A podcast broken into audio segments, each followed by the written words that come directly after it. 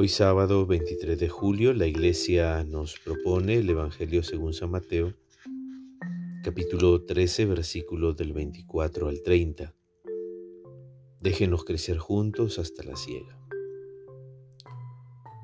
Le contó Jesús a la multitud otra parábola.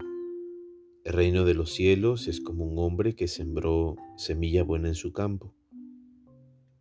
Pero mientras la gente dormía, Vino su enemigo y sembró cizaña en medio del trigo y se fue. Cuando el tallo brotó y aparecieron las espigas, también apareció la cizaña. ¿De dónde le viene la cizaña? Les contestó. Un enemigo lo ha hecho. Le dijeron los sirvientes, ¿quieres que vayamos a arrancarlas? Les contestó, no, porque al arrancarla, van a sacar con ella el trigo. Dejen que crezcan juntos hasta la cosecha. Cuando llegue el momento, diré a los cosechadores, arranquen primero la cizaña y en atados echen al fuego. Luego recojan el trigo y guárdenlo en mi granero palabra de salvación. Cuando se corrompen las personas y las relaciones negando a la mayoría la sostenibilidad básica, sobrevienen toda clase de males que atentan contra la seguridad y la vida misma. Cuidado, pues Dios lo que pide de nosotros es la enmienda y no el empeoramiento. Dios quiere que nos enmendemos, que tú y yo nos enmendemos, no que nos empeoremos más. En muchas sociedades han creído que la solución a la seguridad nacional se encuentra en las armas y la carrera militar. Gran error. En el Evangelio Jesús advierte sobre la cizaña que en muchas ocasiones acompaña nuestra vida y nuestras relaciones. La invitación es aceptarnos convivir con todas las personas como parte de nuestro crecimiento y santificación.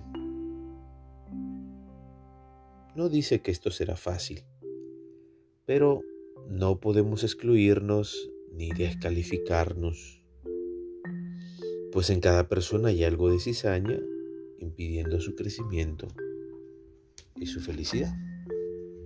Todos constatamos esto en nuestras vidas y de alguna forma pues el Señor tiene mucha paciencia con nosotros. Hasta que nos demos cuenta que hay algo que no está bien y necesitamos corregirlo.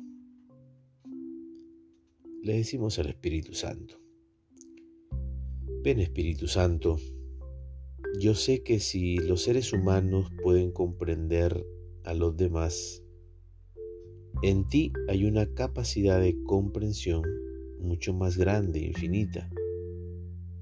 Nadie puede comprenderme como tú, que siempre me invitas a volver a empezar. Pero yo me castigo a mí mismo por dentro y me desprecio por los errores que he cometido. No me he perdonado de verdad.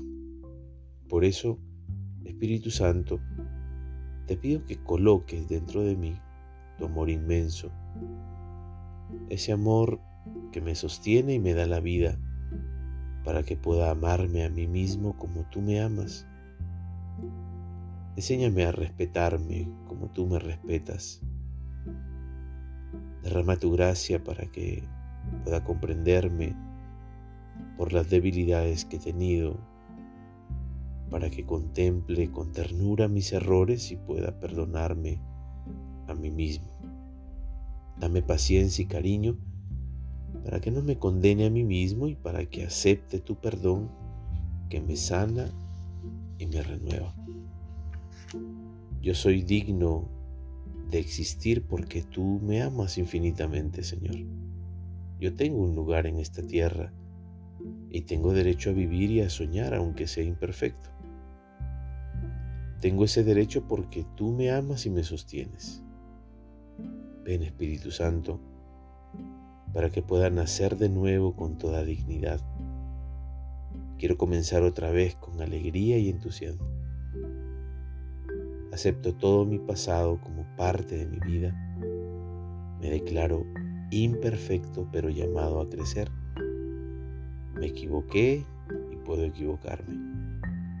Sé que hay cizaña en mí, pero reconozco ante ti que tu amor no se deja vencer por mis caídas y errores y que siempre vuelves a darme una oportunidad. Gracias Espíritu Santo por tu inmenso amor porque no abandonas la obra de tus manos. Amén. La bendición de Dios Todopoderoso, Padre, Hijo y Espíritu Santo descienda sobre ti y permanezca para siempre. Que tengas un buen día.